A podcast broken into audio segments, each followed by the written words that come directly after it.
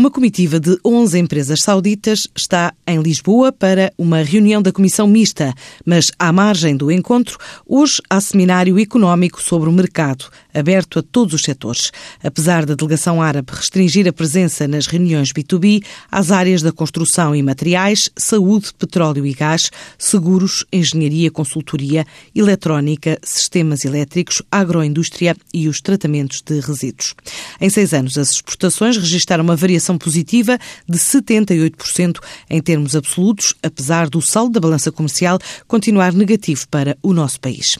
Nesta altura, existem mais de 500 empresas portuguesas a exportar para a Arábia Saudita.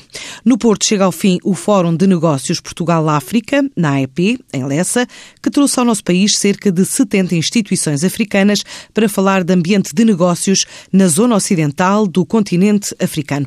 Um encontro que contou com a participação da FOGECA, o Fórum de Operadores de Garantia de Emergência Económica em África.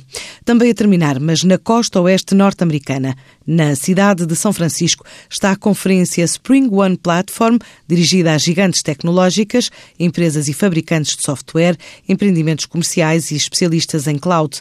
O encontro com cerca de 2 mil participantes, 200 oradores, alguns da Microsoft, Google ou Boeing, para partilha de conhecimento e explorar ou criar novo software.